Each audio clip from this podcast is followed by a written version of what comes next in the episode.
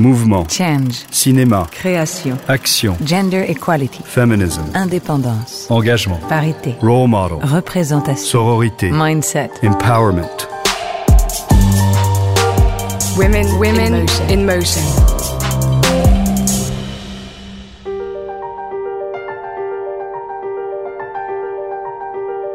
Il y a plein de choses qu'on peut faire en fait quand on est très jeune. On peut tenter plein de trucs. Donc pour moi, c'est juste ouais, l'audace. Faut faire des choses en fait. Faut pas avoir peur de la solitude. Parfois, la solitude, elle est créatrice. Qui a dit que jeunesse et bon sens ne pouvaient pas aller ensemble? Sûrement pas notre invitée, Luana Bajrami, qui n'avait que 17 ans lorsqu'elle a réalisé son premier film, La colline, où rugissent les lions. Je suis Géraldine Saratia et vous écoutez Women in Motion, le podcast de Kering. Depuis 2015, Kering a en effet créé ce programme, Women in Motion, qui vise à mettre en lumière les femmes dans les arts et la culture.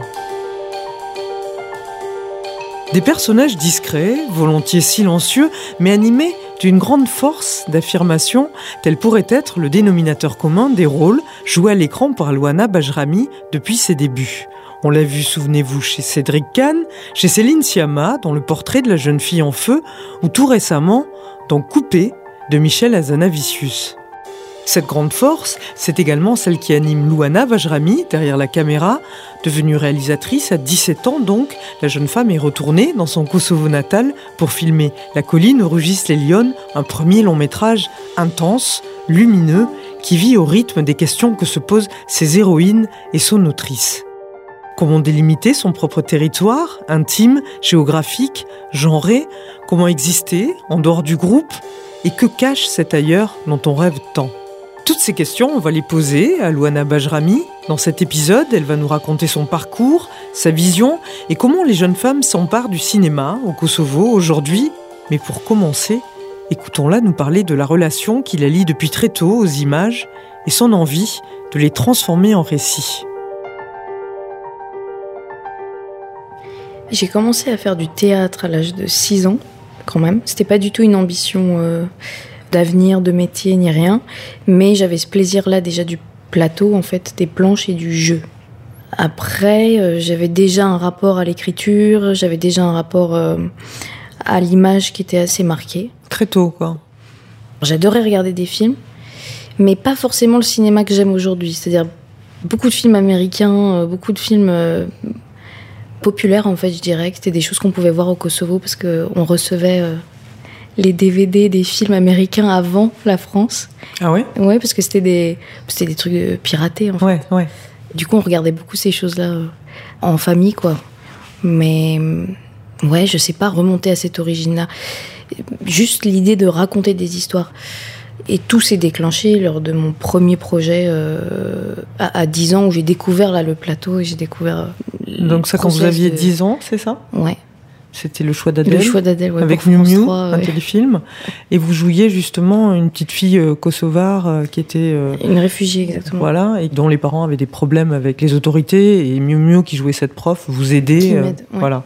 Donc c'est un film qui entre en résonance, même si vous, votre histoire elle est, elle est, différente, mais vous êtes originaire du Kosovo, et puis vous êtes venu arriver avec vos parents, vous êtes venu habiter en France vers l'âge de 7 ans, c'est ça? C'est ça, 8 ans, ouais. Ça faisait écho effectivement à mon, juste à ma double culture et, et que c'est un rôle qui est un peu tombé du ciel finalement, parce que même dans, sa description euh, physique, euh, elle me correspondait totalement, et, et dans la nécessité de parler euh, un peu albanais, mm. j'y correspondais en fait complètement. Et moi, je suis tout de suite rentrée dans... Enfin, j'ai pris ça pour un jeu. Il y avait tout un truc en fait assez enfantin où j'ai été embarquée et finalement j'ai jamais débarqué quoi de, de ce, ce train-là. j'étais très curieuse du son, j'étais très curieuse de l'image. J'étais beaucoup avec le, chef opérateur. Euh, je suis vraiment juste tombée amoureuse de ce processus en fait de fabrication à ce moment-là. Même un scénario, comment s'écrit un scénario. Moi qui écrivais déjà des petites histoires, je me dis, ok, une séquence, euh, une scène, qu'est-ce que ça veut dire, etc. Et vous aviez déjà commencé à écrire des petites histoires? Des petites histoires, mais complètement en plus euh, comme des romans, je dirais, puisque je lis beaucoup, d'ailleurs plus que je ne voyais de films. C'est toujours le cas? Ouais. Vraiment. Mes références, elles sont beaucoup plus littéraires quand j'écris quelque chose que. Je parle même de mon rapport avec mon chef opérateur. Hein. C'est assez drôle. si vos inspirations elles sont principalement littéraires, c'est quoi qui vous a marqué justement quand vous étiez enfant? Quel type de lecture? Bah, Enfant, c'était vraiment des lectures d'enfants, je dirais. Mais hum, quand j'ai découvert le classique, le roman classique, vraiment, ça a été. Euh, ça paraît étrange de dire ça, mais euh, Zola, Balzac. L'entrée, ça a été ouais l'assommoir justement de ah Zola. Oui mm. Et ça, ça m'a amené euh, à plein, plein, plein d'endroits. Et puis, enfin, il y a plein d'auteurs que j'apprécie énormément. Et qu'est-ce qui vous plaît là-dedans? C'est la complexité des récits, l'ampleur des récits? Oui, je pense que c'est ça qui m'a tiré. Et juste une fascination, en fait, pour, euh, pour des époques, une fascination pour. Euh, comment est-ce qu'on sonde l'âme humaine, en fait, dans un roman Moi, c'est ça qui me. C'est toujours le rapport humain à un personnage. Et je me dis comment un auteur, il peut avoir un recul, en fait, comme celui-ci, mais même euh, quand on écrit un film, etc. Juste comment on devient explorateur des sentiments humains, en fait.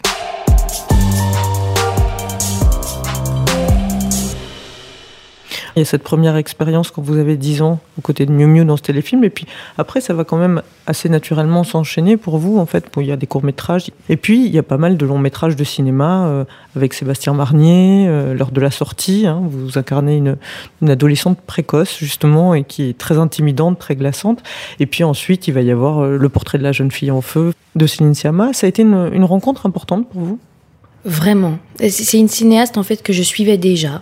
Moi, j'adorais Tomboy, euh, Bande de filles. Euh, J'étais déjà, euh, je la suivais beaucoup. Et quand arrive ce casting pour ce scénario-là, avec euh, ce film d'époque, enfin vraiment, il y a Vous êtes encore au lycée, vous J'étais encore au lycée. Oui, je passais mon bac en fait. Et il y avait plein de choses réunies où je me suis dit, il y, y, a quelque chose qui arrive là, qui arrive beaucoup plus tôt que je ne l'avais espéré. Et la rencontre avec Céline, ça a été très simple. Moi, je lui racontais mon bac de philo, comment il s'était passé. En tout cas, moi, quand j'ai parlé avec elle, c'était un vrai échange dès le premier euh, rapport, sans même se connaître. Et ça, c'est quelque chose que j'ai retrouvé au tournage aussi, en fait. Donc oui, je pense qu'elle m'a beaucoup apporté, même en termes d'assurance, en fait, d'assise dans ce qu'elle fait. Ouais, vous jouez Sophie, vous êtes la servante. La servante euh, qui tombe enceinte, etc. Et c'est un personnage qui m'a... Parce que c'est vrai qu'au scénario, au départ, je me disais, bon, bah, je sers la soupe. Et ce perso, il a pris une place de plus en plus importante. Et même moi, j'avais l'impression de le découvrir, en fait. C'était dans ce rapport de résilience, en fait, par rapport à ce qui lui arrive. Et ça faisait beaucoup écho, d'ailleurs. Moi, ce film, qui est un film d'époque, pour moi, fait extrêmement écho euh, à aujourd'hui. Enfin, j'ai pas du tout... Je trouve qu'on peut complètement euh, transposer les choses. Et c'est un film qui interroge euh, le regard, beaucoup, le regard euh, qu'un metteur en scène porte sur son actrice ou qu'un artiste porte sur, euh, sur sa muse, euh, également le regard qu'une femme peut porter sur une autre femme, et du coup que les hommes portent sur les femmes. Enfin bon, mhm. c'est un film assez complexe sur ces questions-là. On parle en ce moment dans le cinéma de male gaze, female gaze. Est-ce que c'est des notions qui ont un sens pour vous ou pas? En fait, moi j'ai l'impression que pour le moment, je me sens encore très confrontée à, au young gaze on va dire. Enfin, dans le sens où, par exemple, juste moi, en me positionnant pour faire mon, premier film, euh, ce qui a été compliqué, c'était d'être aussi jeune et pas forcément d'être une femme encore. J'ai pas l'impression d'avoir terminé ma construction là-dessus. Parce que moi, j'ai que 21 ans, je peux avoir une idée là-dessus. Je ne je crois pas encore savoir l'exprimer avec des mots, en fait. Et, parfois, quand on sait pas ce qu'on veut dire, vaut mieux pas le dire. En tout cas, le dire d'une manière différente. Parce qu'en plus, enfin, ça rejoint ce que j'écris. Je veux dire, je suis moi-même, euh, moi-même, je me confronte en fait à ces questions de regard. Donc, faut, faut d'abord que je les dépasse, si tant est qu'on les dépasse un jour. Et après, je pense que je pourrais mettre des mots dessus.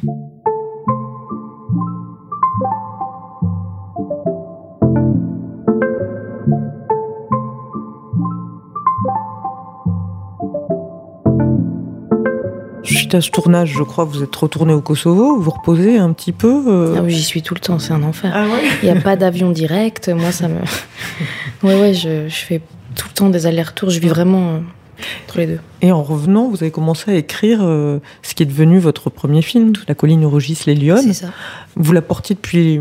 Ça s'est matérialisé très vite, je crois, en une semaine Ouais.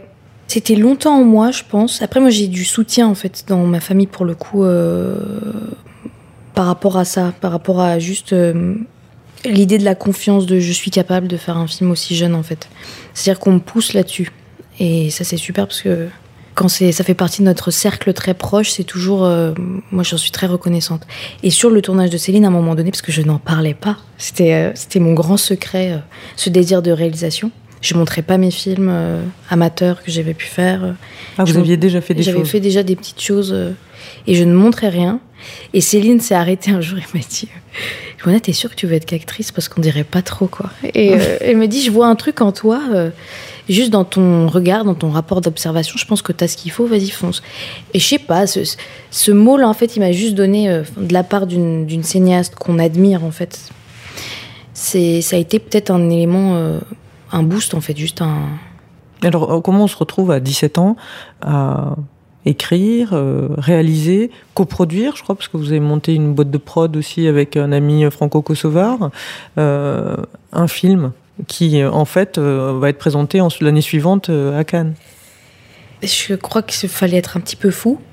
Nous, on parlait de jouer au poker euh, sans lunettes de soleil. Faut vraiment, on avait des images. euh. On savait que c'était un jeu un peu dangereux parce qu'on a beaucoup mis, euh, on a mis beaucoup de moyens personnels en fait dans ce film.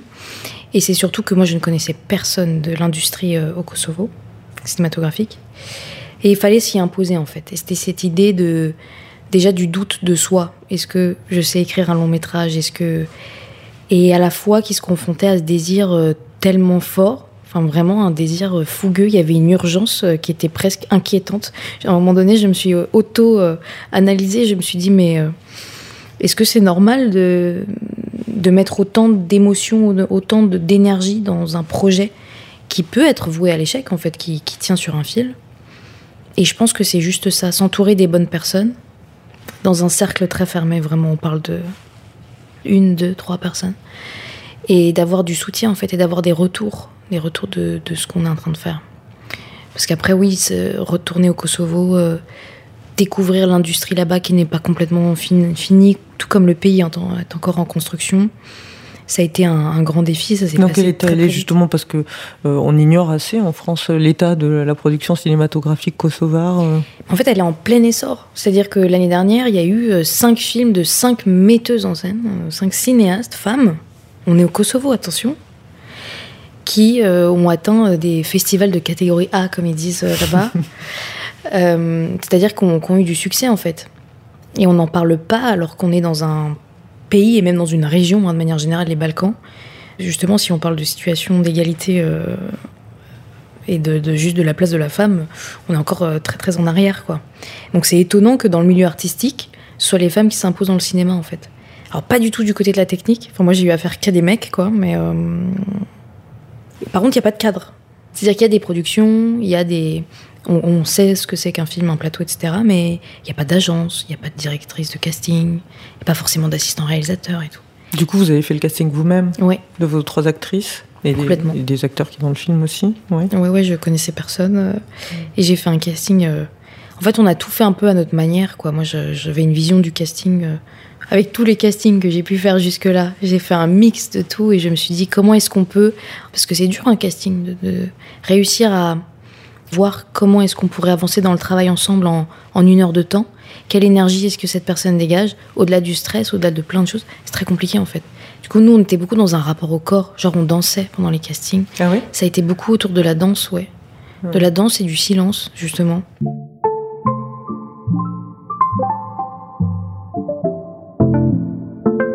La colline où rugissent les lionnes, donc c'est l'histoire de, de trois filles, euh, enfin trois lionnes, euh, qui rêvent d'ailleurs, surtout, hein, qui sont au Kosovo.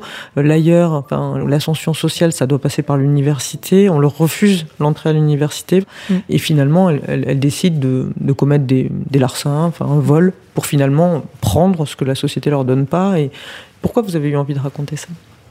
En fait, j'avais envie de- déjà de filmer la jeunesse à mon échelle à ce moment-là, c'est-à-dire sans filtre et avec mon regard de, de 18 ans. Oui, ça c'est assez rare quand même que parce qu'il y a beaucoup de films. Enfin, la jeunesse inspire énormément les cinéastes.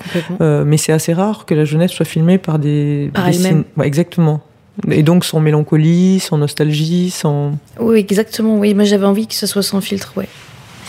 Et je m'étais dit, j'ai envie aussi de voir un film que j'aurais peut-être envie, eu envie de, de voir à 15 ans. J'avais le sentiment de me sonder moi-même en écrivant, c'est-à-dire que l'idée c'était de poser des questions Et j'avais envie de poser beaucoup de questions, mais je n'avais aucune réponse. Comment est-ce qu'on définit notre propre identité Qu'elle soit individuelle, qu'elle soit en rapport à où est-ce qu'on vit, qu'elle soit en rapport à...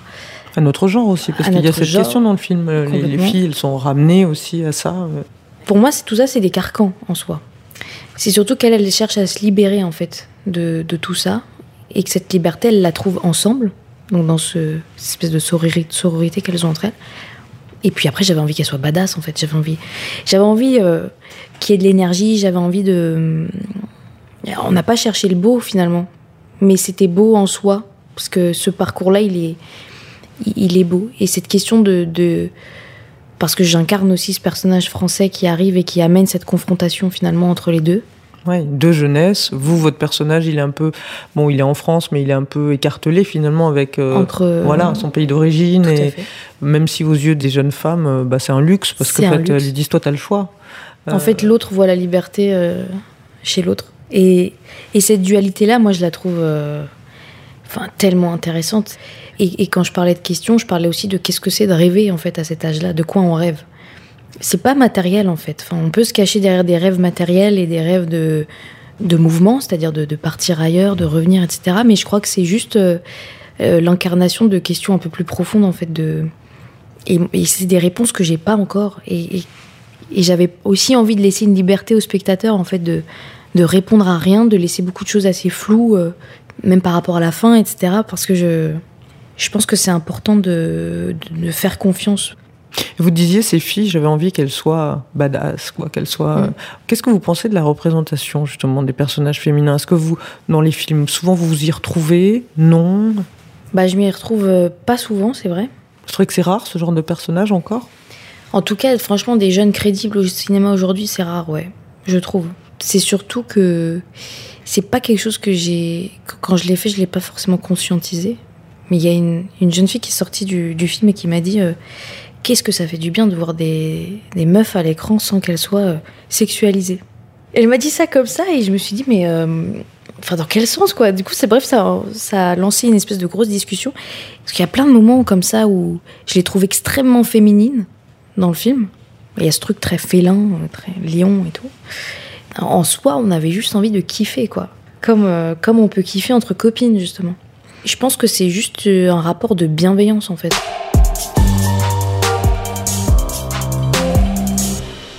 Là, vous allez réaliser un prochain film ou- Oui, j'aimerais bien tourner cette année. J'avais pas envie de faire un one shot. On m'a beaucoup parlé de one shot. Parce Ah que ouais? bon, oui, c'est vrai que quand t'es. euh, Enfin, on m'a beaucoup fait cette remarque. euh, oh, encore une actrice qui devient réalisatrice. Et on se dit, d'accord, mais qu'est-ce qui est arrivé en premier? Qui peut le dire ça? Vous avez l'impression que c'est plus difficile quand on est une femme de, de réussir euh, dans ce milieu-là, à se faire financer? Je pense que oui, inévitablement. Maintenant, moi, encore une fois, c'est ce rapport de jeune. hein.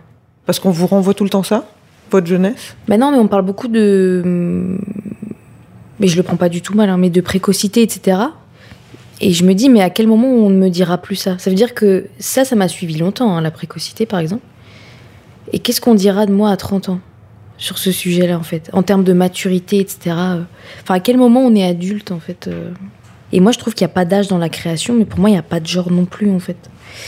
Et en plus, il y a plein de discussions. À Kosovo, ça devient une vraie discussion. Par exemple, c'est intéressant de comparer parce que là-bas, euh, donc comme je disais, c'est très patriarcal et il y a vraiment ce rapport. euh, c'est étonnant qu'il y ait autant de femmes qui aient fait des films euh, cette année au Kosovo. Et du coup, ils ont fait beaucoup de, panels, de discussions. Qu'est-ce que c'est que d'être une femme réalisatrice? Sauf que nous, on est une génération, par exemple, où ça, c'est, on l'a pas dépassé, mais la question, elle s'est élargie.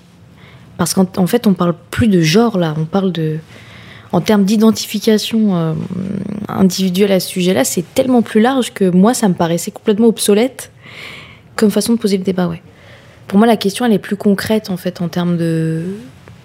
Juste comment est-ce qu'on fait un film aujourd'hui, en fait C'est pas facile de trouver des financements, mais même si on prend le temps de trouver des financements, comment est-ce qu'on tient notre ligne pour ne pas être influencé dans l'œuvre que tu as écrite à la base, même si elle doit évoluer, elle doit pas foncièrement changer normalement. Et quand tu passes tous ces filtres de financement, moi j'ai très peur de ça. Hmm. C'est un questionnement face au, au rapport entre la création finalement et un système. Ouais. Et aujourd'hui, justement, euh, il y a des chiffres qui viennent de paraître, là, comme quoi euh, il y a une légère désaffection des salles de cinéma, en fait, hein, au profit euh, d'ailleurs beaucoup des plateformes. Bon, quand on a votre âge, qu'on est cinéaste, est-ce qu'on se pose la question justement de comment on va faire venir les gens dans les salles Ce que je trouve triste, c'est de donner autant pour un projet et de se dire mais pourquoi au final? Pourquoi est-ce qu'on fait ça? Alors que moi je me contenterais de 10 personnes que ça touche. Et, c'est ça la vie de ce film. Et il faut en être fier rien que de ça, en fait. Et même moi, en tant que spectatrice, par exemple, je vais pas voir tous les films et je enfin on a plus là envie d'aller euh, alors c'est très bête ce que je vais dire mais d'aller au Grand Rex euh, à la sortie de Spider-Man parce qu'on sait qu'il y aura tous les fans et que ça va jeter des pop-corn et qu'on va vivre un moment de cinéma. On va vivre un moment de cinéma parce qu'on est tous ensemble. C'est pour ça qu'on va au cinéma aussi, c'est parce qu'il y a du monde. Là aujourd'hui quand tu vas au cinéma mais même dans les plus grandes enfin à Paris, tu as trois personnes quoi dans la salle et t'as pas ce sentiment de bah, de communion que tu peux avoir dans une salle que moi je trouve hyper beau et qu'on peut avoir en festival justement. Est-ce que ça tient aussi au type de récit qu'on développe? Peut-être qu'on manque de, diversité dans ce qu'on raconte et qu'on manque juste de d'audace. Comment vous vous voyez vous dans 10 ans? Moi j'aimerais bien être... Euh, enfin je me sens déjà très à l'aise mais j'aimerais bien être encore plus à l'aise dans, dans ce rapport à ce système justement.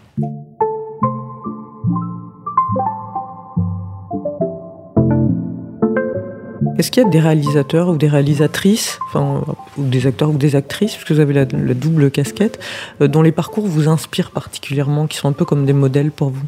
J'ai pas de modèle, je crois. Peut-être que j'en manque, peut-être que j'en ai manqué. Des modèles, j'en ai moi dans ma famille en fait. On a grandi euh, arrière-grand-mère, grand-mère, mère. Donc on est vraiment. Euh, et je pense que mon premier modèle, moi, c'était ça, en termes de résilience et de. Par contre, après, l'inspiration, on la trouve à beaucoup d'endroits en soi si on parle que de l'acting, là, j'aimerais bien m'exporter en fait. J'aimerais bien faire des films dans d'autres langues, euh, même des langues que je parle pas, des, langues que j'apprendrais pour, des, des trucs plus physiques. Parce que ce serait plus physique justement? Ouais, pour être concrètement dans une sensation de composition, de, création et puis d'incarnation. Parce que même faire des films avant, c'était en pellicule, euh, vraiment on faisait tout, le montage, tu coupais. Enfin, je me dis, c'était c'était presque un travail artisanal en fait, et ça l'est moins parce qu'on est passé au numérique, etc. ça l'est encore. Hein, c'est ce que je dis. Je pose des questions encore. J'affirme rien, mais et du coup, c'est vrai que même dans le jeu, en France, c'est rare d'avoir des rôles où tu te dis, euh, euh, là, je suis en train de composer un truc, je sens que. Alors où est-ce que c'est possible Je me transcende. Et où, où est-ce que c'est possible en fait? Donc est-ce qu'on, est-ce qu'en allant cherchant la difficulté, on peut peut-être euh, trouver quelque chose en attendant le fameux rôle qui va te faire sentir euh, complètement hors de toi? Ça, c'est quelque chose que vous recherchez? Moi, j'aimerais bien. Des trucs un peu fous, quoi. Quel conseil vous donneriez à une jeune femme qui veut devenir euh, actrice et réalisatrice ou réalisatrice? Euh, La constance dans ce qu'on est et dans ce qu'on fait. Ça veut pas dire ne pas évoluer. Hein. Et la confiance, en fait. L'écoute, la bienveillance quand je dis confiance, je parle d'assurance. En vrai, faut, je dis tout le temps casser des murs. Il faut casser des murs. Il faut dire que tout est possible et il faut tenter. Et ça vous est arrivé d'en prendre des murs? Bien sûr. Quand j'ai imposé ce film à 18 ans où euh, j'ai dit je vais réaliser un film, on m'a dit bah non, je mettrai jamais une équipe euh, pour toi. Enfin, trop petite, etc. Euh, t'as pas d'expérience, t'as jamais rien fait. Qu'est-ce que tu nous racontes? Et à la fois, moi, je me suis aussi posé la question. Enfin, forcément, je doutais aussi. Et l'idée, c'est que je me suis arrêtée, je me suis dit, bon, écoute, au pire, justement, si je me trompe et que c'est une grosse erreur ce film, personne m'en voudra, j'avais 18 ans. Il y a plein de choses qu'on peut faire, en fait, quand on est très jeune. On peut tenter plein de trucs. Donc, pour moi, c'est juste, ouais, l'audace, faut faire des choses, en fait. Et parfois, on est obligé, c'est fatigant, c'est dur, mais il faut être euh, à l'initiative de plein de choses. Il faut pousser, en fait. Et il faut pas avoir peur de la solitude. Parfois, la solitude, elle est créatrice.